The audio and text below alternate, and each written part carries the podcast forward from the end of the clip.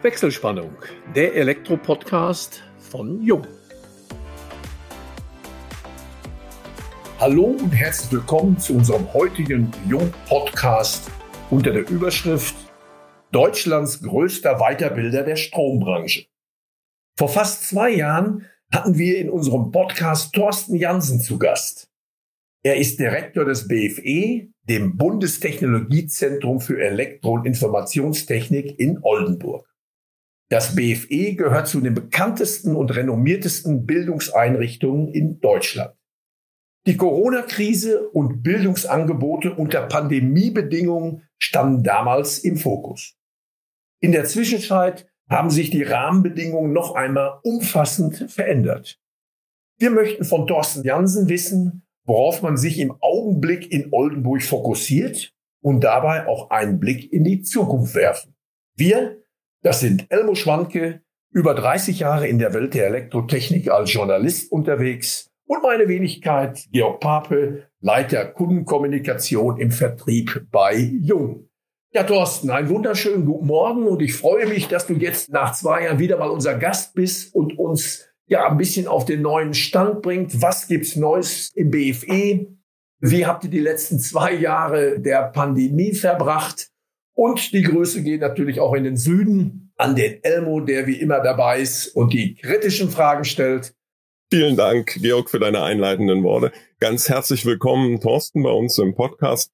Ja, kaum zu glauben, dass es schon fast zwei Jahre her ist, dass du hier zu Gast warst und wir hatten damals schon die Corona-Pandemie auf der Agenda, sind jetzt fast im dritten Jahr und so ganz scheint es immer noch nicht abgeschlossen zu sein, aber zum Einstieg Ihr seid ja sehr stark davon betroffen gewesen, vor allem dann von den entsprechenden Corona-Maßnahmen. Wie habt ihr diese Zeit jetzt überbrückt, beziehungsweise wie habt ihr sie bewältigt und seid ihr immer noch von Problemen oder Nachwirkungen dieser Krise betroffen? Ja, erstmal moin moin in die Runde aus dem hohen Norden. Und schön, dass ich wieder dabei sein darf. Und auch schön, dass wir einfach jetzt mal darüber sprechen, was in den letzten zwei Jahren passiert ist. Denn es ist immer wieder auch für mich selber fast unvorstellbar, was alles passiert ist und wie wir das alles für uns gemeistert haben. Eben auch als Meisterschule, das ist zwar ein schöner Karlauer, aber vor zwei Jahren haben wir gesprochen und da schien, glaube ich, auch die Sonne, so wie jetzt auch hier in Oldenburg. Also wir haben auch im Norden mal schönes Wetter und ja, vor zwei Jahren waren wir quasi gerade wieder in Betrieb gegangen. Wir wurden ja aufgefordert, von unserem Bundesland den Lehrbetrieb einzustellen haben damals gesamte Meisterausbildung, das waren insgesamt 13 parallel laufende Kurse, innerhalb von einer Woche auf den Online-Betrieb umgestellt und haben uns tatsächlich auch so über die Zeit, über die letzten zwei Jahre nicht nur durchgehangelt, sondern eigentlich den ganz normalen Betrieb aufrechterhalten. Das war eine Riesenleistung vom gesamten BFE-Team das hat uns unterm Strich letztendlich auch gerettet. Also wir sind immer noch da und wir haben auch die Zeit genutzt, um uns neu zu positionieren. Elmo hat es gerade schon angesprochen. Wir haben auch einen neuen Internetauftritt, weil wir für uns eben auch gesagt haben, wir müssen jetzt einfach für uns die Zeit nutzen, um eben genau die Frage, die ihr gestellt hat, was machen wir in fünf Jahren oder in zehn Jahren, wie wollen wir uns strategisch weiter ausrichten, daran zu arbeiten. Und das haben wir gemacht. Der aktuelle Stand ist so, dass wir eben keine Vorgaben mehr haben, Corona-bedingte Einschränkungen hier durchzuführen. Wir nutzen aber nach wie vor unser Hausrecht. Das heißt, in unseren Meisterkursen, wenn dort auf engem Abstand zusammengesessen wird, dann ist für uns die Maskenpflicht nach wie vor da. Aber ob jemand geimpft ist oder nicht, ist nicht mehr interessant. So führen wir eigentlich jetzt aktuell einen ganz normalen Betrieb durch. Und das, was uns aktuell alle betrifft, ist, dass natürlich aus dem Kollegium heraus die Quote der positiven Fälle in Anführungsstrichen zunimmt. Also krankheitsbedingt haben wir natürlich da Ausfälle und das ist eigentlich im Moment eher das, was uns belastet. Und wir alle auch für uns verstanden haben, die letzten zwei Jahre waren nicht nur körperlich anstrengend, sie waren auch emotional anstrengend. Und das gilt für mich genauso als auch für viele meiner Kolleginnen und Kollegen. Und wir sind alle froh darüber, dass wir jetzt in den nächsten zwei Wochen hier zwei Wochen Betriebsferien haben, um mal wieder Luft zu holen, durchzuatmen, um dann ja in die zweite Jahreshälfte reinzugehen aber im Großen und Ganzen holen wir aktuell vieles wieder auf. So kann ich es vielleicht zusammenfassend sagen. Hat sich durch die Pandemie die Zahl der Teilnehmer in Seminaren, Meisterausbildungen verändert? Ja, im Bereich der Seminare, das sind ja im Kern Tagesveranstaltungen oder Wochenveranstaltungen, also kurze Veranstaltungen, wo ich Wissen aufbaue, was ich dann, wenn ich das Seminar verlasse, am nächsten Tag gleich für mich umsetzen kann. Aufgrund der Schließung ist das gesamte Seminargeschäft vor zwei Jahren ja eingebrochen. Und als wir wieder geöffnet haben, konnten wir auch dort nur mit angezogener Handbremse, also mit deutlich weniger Personen pro Seminar in einem Raum die Seminare durchführen. Haben sie aber durchgeführt, weil eben unsere Kunden auch gesagt haben, wir brauchen die Fortbildung von euch. Bitte macht auch weiter. Wir kommen auch wieder zu euch. Natürlich auch unter den eingeschränkten Bedingungen. Aber letztendlich eben pro Veranstaltung deutlich weniger Personen als in der Vergangenheit oder auch als jetzt wieder. Da stocken wir jetzt zunehmend auf, dass wir die Gruppenzahl wieder größer werden lassen können. Und in der Meisterausbildung ist es so, wir sind pro Jahr vierzügig. Ein Meisterkurs dauert ein Jahr in Vollzeit und wir starten alle drei Monate zwei parallel laufende Meisterkurse, also viermal Starttermin pro Jahr und wir starten also auch viermal mit dem Meisterkurs mit der Vertiefungsrichtung Energie- und Gebäudetechnik, der ja in Deutschland am meisten ausgebildet wird. Das ist also quasi der klassische Elektriker. Ich denke, das dürfen wir hier in dieser Runde ruhig sagen. Und jeweils parallel zu diesem Starttermin startet ein spezieller Meisterkurs. Also angefangen Elektromaschinenbauermeister, dann die Kommunikations- und Sicherheitstechnikermeister, dann die Systemelektronikermeister und die Informationstechnikermeister. Bei den speziellen Meistern haben wir einen Kurs pro Jahr, die immer parallel zu einem Energie- und Gebäudetechnikermeister starten. Bei dem Energie- und Gebäudetechnikermeister ist es aktuell so, dass wir freie Plätze haben im März 2024. Wir haben also einen Vorlauf von über anderthalb Jahren aktuell. Das hat sich nicht nur verstetigt, sondern gerade auch in der Corona-Zeit haben die Zahlen da deutlich zugenommen. Es gibt da sicherlich unterschiedlichste Gründe, warum das so ist. Also einerseits, weil wir eben auch junge Männer und Frauen gut ansprechen und mit ihnen auch ins Gespräch gehen, welche Möglichkeiten sie eigentlich haben, wenn sie Meisterin oder Meister werden. Das Zweite ist aber auch, dass das Land Niedersachsen verstanden hat, dass die verfehlte Bildungspolitik, die wir seit Jahrzehnten auf Bundesebene erleben, dazu führt, dass wir in der Gesellschaft zwar wollten, alle sollen studieren gehen können, daraus ist aber geworden, alle sollen studieren gehen. Und jetzt so langsam sich in den letzten Jahren schon herausgestellt hat, das ist der falsche Weg. Und das Land Niedersachsen zahlt aktuell eine Prämie von 4000 Euro, wenn ich als Meisterabsolvent den Meisterbrief vorlege, also dem Land Niedersachsen vorlege und auch die Ausbildung in Niedersachsen durchgeführt habe und ein Jahr in Niedersachsen gewohnt habe, dann bekomme ich diese 4000 Euro Prämie on top dazu, um letztendlich die Ausbildung zu finanzieren.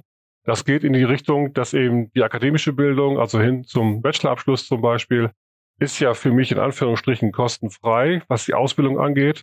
Und wenn ich Meister werden will, gehe ich ja in eine finanzielle Vorleistung. Und um da entgegenzuwirken, da werden jetzt gerade die richtigen Weichen gestellt und das Land Niedersachsen legt eben, wie gesagt, noch die 4000 Euro obendrauf. Und zusätzlich im Rahmen des, ich nenne es mal ganz bewusst so, des Meister-BAföGs, haben sich die Förderquoten deutlich verbessert. Es bleibt zwar immer noch ein kleiner Eigenanteil, den ich selbst finanzieren muss, aber auch dort ist es über das Meister-BAföG mittlerweile die Ausbildung in Anführungsstrichen fast kostenfrei. Und das ist mit Sicherheit auch ein Aspekt, dass der limitierende Faktor nicht mehr die Finanzierung oder ich gehe in ein finanzielles Risiko, wenn ich Meister wäre. Der Aspekt ist eigentlich vom Tisch.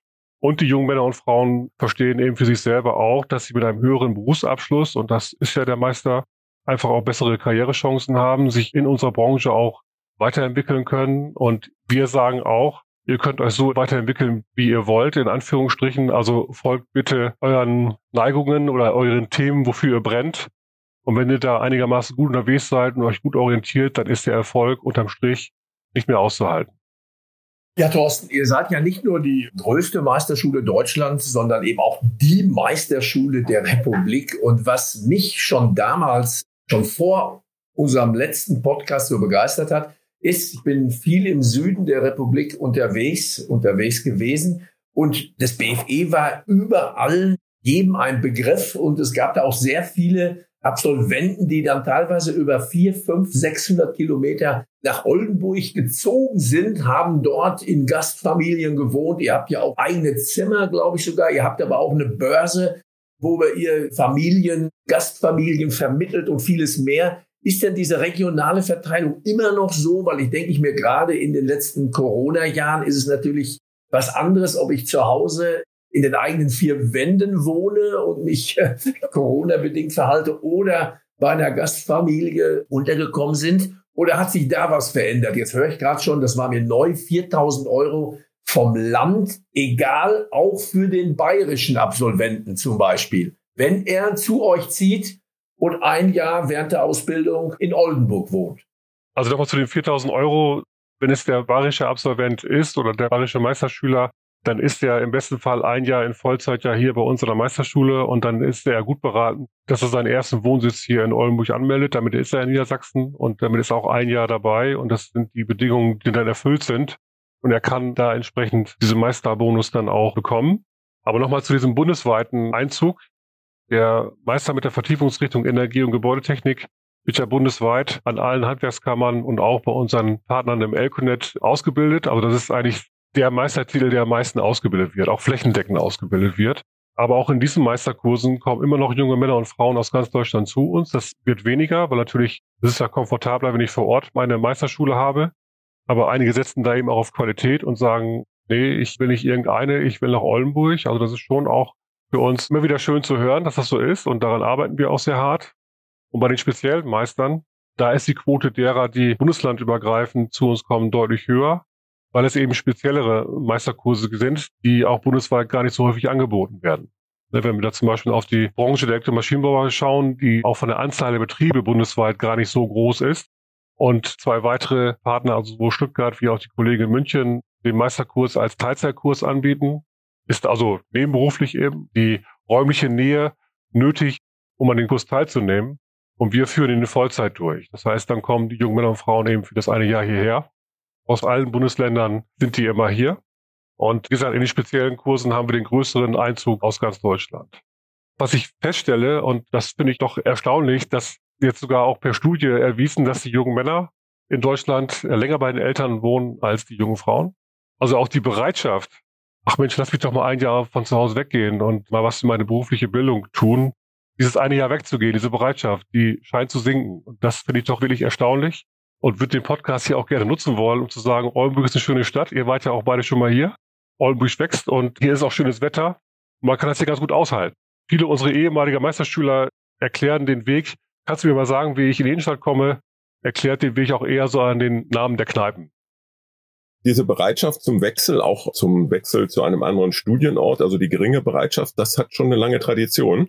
Die hat sicherlich zugenommen, vielleicht auch bedingt dadurch, dass vor Ort die Wohnsituation eine bessere ist. Also wenn ich jetzt gerade an Universitäten denke, weil die großen Ballungszentren ja auch selbst im Studentenwohnheim ein Zimmerchen zu bekommen kaum noch bezahlbar sind. Ich gehe aber davon aus, dass die meisten Bayern dieses Angebot nicht wahrnehmen, weil sie lieber auf 4000 Euro verzichten, als den ersten Wohnsitz in ihrem Heimatland aufzugeben. Na, ernst beiseite, nein, das, das ist. Der ja, ja, also die nein, die Flexibilität, das ist schon ein wesentliches Thema. Die hat nachgelassen, ist, glaube ich, auch mit ein Grund für Fachkräftemangel in vielen Regionen. Wobei die Rahmenbedingungen heute, was das Wohnen anbelangt und die Lebenshaltungskosten sicherlich auch eine maßgebliche Rolle spielen. Aber diese Mangelverwaltung im Handwerk, Fachkräftemangel, das ist ja ein Thema, Seitdem ich in der Branche bin, gibt es das und aktuell scheint es noch viel, viel stärker zu sein, wenn ich daran denke, dass man über die Energiewende auch im SHK-Bereich natürlich jetzt Zehntausende von Fachkräften sucht, suchen wird. Irgendwie scheint mir aber trotz aller Diskussionen nach wie vor keine Lösung in Sicht. Gibt es bei euch auch nur ansatzweise etwas, was perspektivisch und nachhaltig dafür sorgen könnte, dass dieser Fachkräftemangel minimiert wird? Weil bislang ist es ja, muss man objektiv an den Zahlen sagen, nicht gelungen. Ja, es ist nicht gelungen das kann ich doppelt unterstreichen, was du sagst. Wo sind die Maßnahmen, um dem zu begegnen? Also diese Frage stellen wir natürlich auch. Und ich kann das vielleicht an der Stelle nochmal mit ein paar Zahlen unterstreichen. Als BFE, wir sind ja als EV organisiert und haben gerade in diesem Jahr unsere Anzahl der Mitglieder erhöht. Wir haben also jetzt die Innungen hier in Niedersachsen angesprochen, in Abstimmung mit unserem Landesinnungsverband, ob nicht jede Innung einen Gesandten der Innung bei uns Mitglied werden lässt, also eine Person bei uns Mitglied ist und wir einmal pro Jahr unsere Mitglieder zusammenrufen, um eben unsere Jahrestagung zu machen, also Mitgliederversammlung, das ist halt die Pflicht und die Kür, eine Jahrestagung zu machen, um uns genau über solche Themen auch zu unterhalten und auch gemeinsam mit den Männern und Frauen aus der Praxis darüber zu diskutieren, was haben wir denn vielleicht auch im Kleinen für Möglichkeiten. Und im Rahmen unserer Mitgliedertagung war auch der ZVH-Präsident bei uns und er hat ein paar Zahlen gebracht. Anfang diesen Jahres, ungefähr im Februar, wurde nochmal erhoben, wie viele offene Stellen hatten das Elektrohandwerk bundesweit. Da wurde jetzt alles zusammengestellt. Also offene Stellen, was die Auszubildendenplätze angeht, was die Gesellen angeht, was die Meister angeht, Ingenieure, Techniker, die Männer und Frauen, die in der Verwaltung tätig sind. haben das mal erhoben und das war vor dem Osterpaket. Und die Zahl endet rund bei 80.000. Also 80.000 offene Stellen im Elektrohandwerk. Die Branche und auch der Helmer ging jetzt davon aus, dass mit dem Osterpaket und auch was jetzt nochmals im Sommer dazugekommen ist, eben zum einen erstmal die Welt elektrischer wird. Das sagen wir ja schon seit Jahrzehnten. Aber dass wir mindestens mit Faktor 1,5, vielleicht sogar mit Faktor 2 rechnen müssen, was die offenen Stellen angeht, also wie sich das weiterentwickeln wird.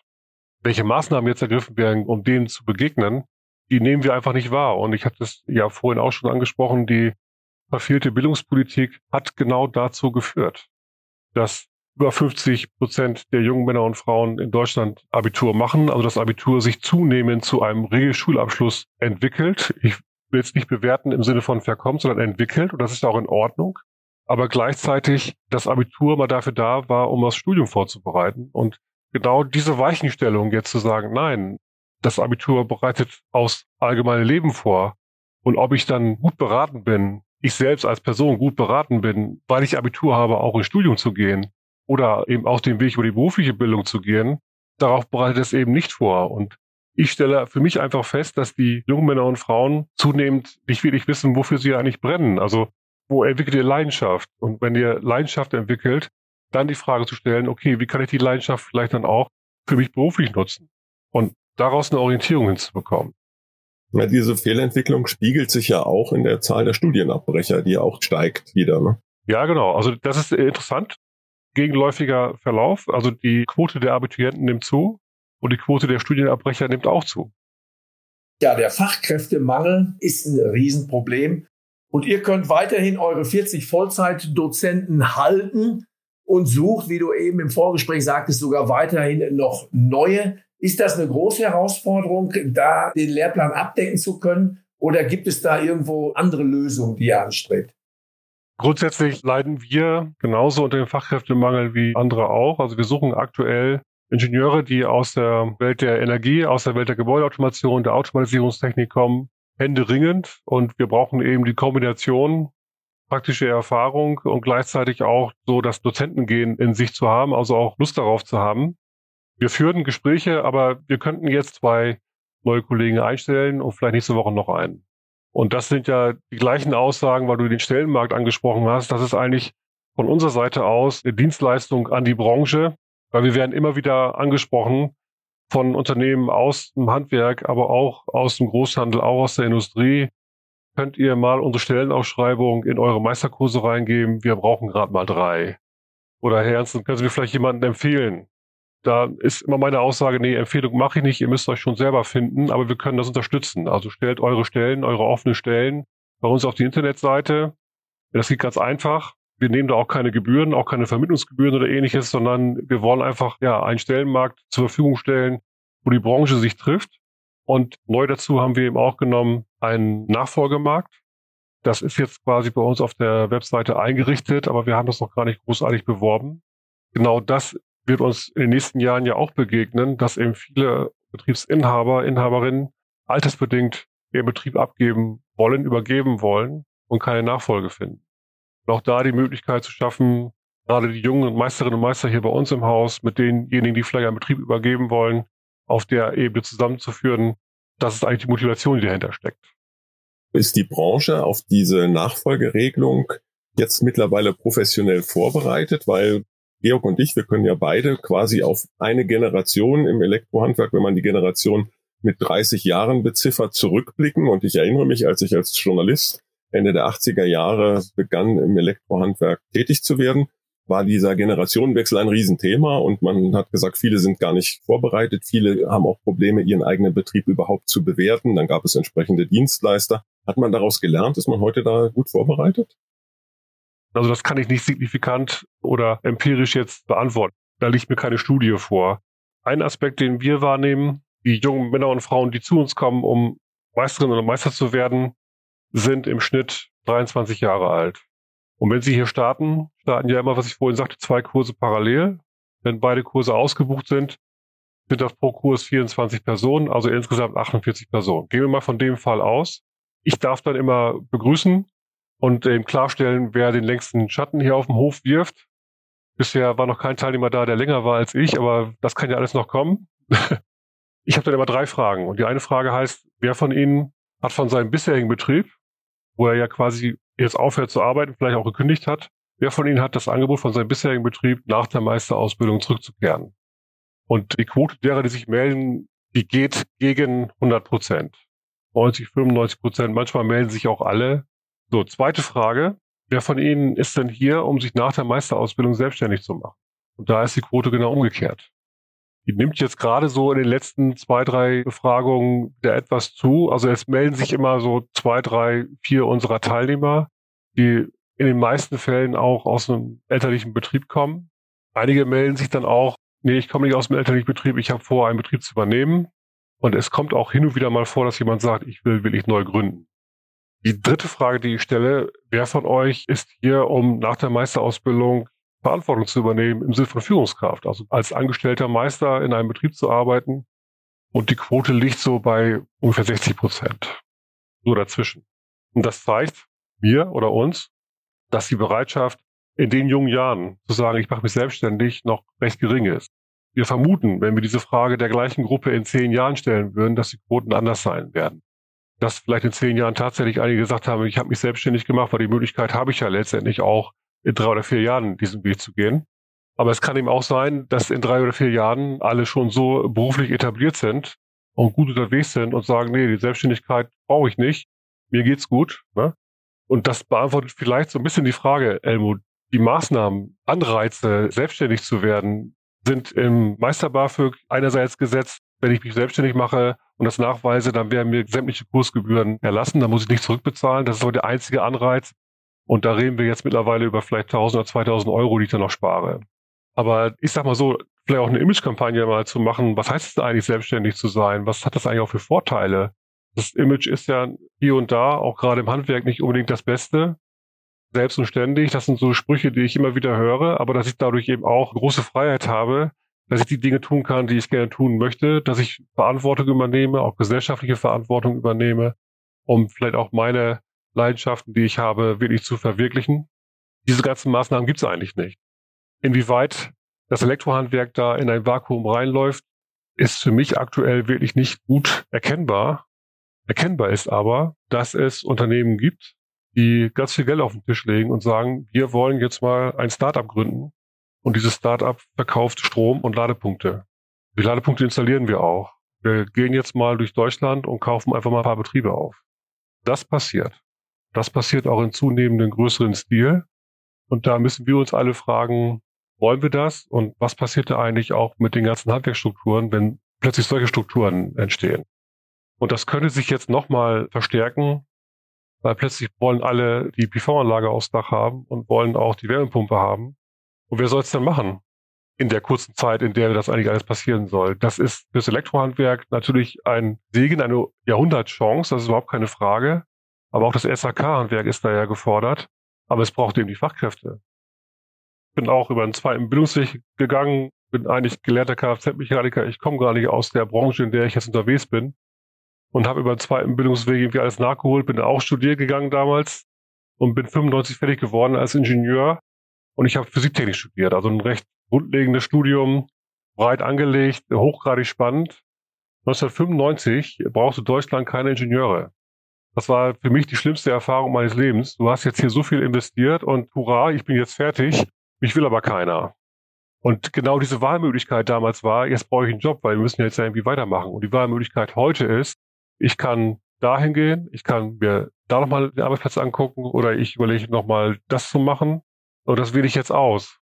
Ob da Selbstständigkeit eine Option ist, das auszuwählen, oder ich gehe halt den einen anderen Weg, der für mich genauso gut ist die Wahlmöglichkeiten sind jetzt da. Manchmal ist ja wirklich dann, diese Auswahl ist da und da gibt es eben was Risikofreieres. Das ist doch eigentlich schön, dass das so ist, ne? Und dass ich eben selber für mich auch sagen kann, ich habe jetzt hier fünf Jahre in einem Unternehmen gearbeitet, habe mich weiterentwickelt und jetzt reise ich mal weiter. Ich gucke jetzt mal, wie es woanders aussieht.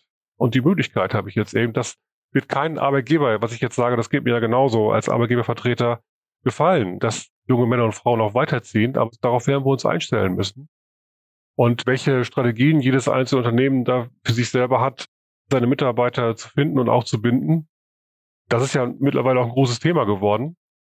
wie gehe ich mit meinen Mitarbeitern um, wie sinnstiftend ist eigentlich das, was ich tue in dem Betrieb und so weiter. Das sind ja so Themen, wo sich auch die gesamte Unternehmenskultur auch im Handwerk deutlich verändern wird in den nächsten Jahren und auch schon hat. Thorsten, ich schaue auf die Uhr und wir könnten gleich den nächsten Podcast anhängen, um weitere Themen zu besprechen. Aber der Podcast neigt sich dem Ende zu. Wir möchten dich aber nicht entlassen. Wir hatten das letzte Mal schon nach deinen Hobbys gefragt, wissen, dass du leidenschaftlicher Koch bist, aber Georg und ich haben es immer noch nicht geschafft, bei dir mal zu speisen. Deshalb wählen wir heute mal eine Alternative. Ich gebe dir kurz ein paar Stichpunkte und mit der Bitte um eine kleine, kurze Antwort. Wie sollte es anders sein? Wir befinden uns in mehreren Krisensituationen. Ich starte einmal mit Corona. Mit Corona gehen wir um. Ukraine-Krieg. Furchtbar. Frieren im Winter. Sind wir gewohnt, weil wir im Winter auch die Fenster offen hatten. In den letzten zwei Jahren. Dann kommen wir zu positiveren Erlebnissen.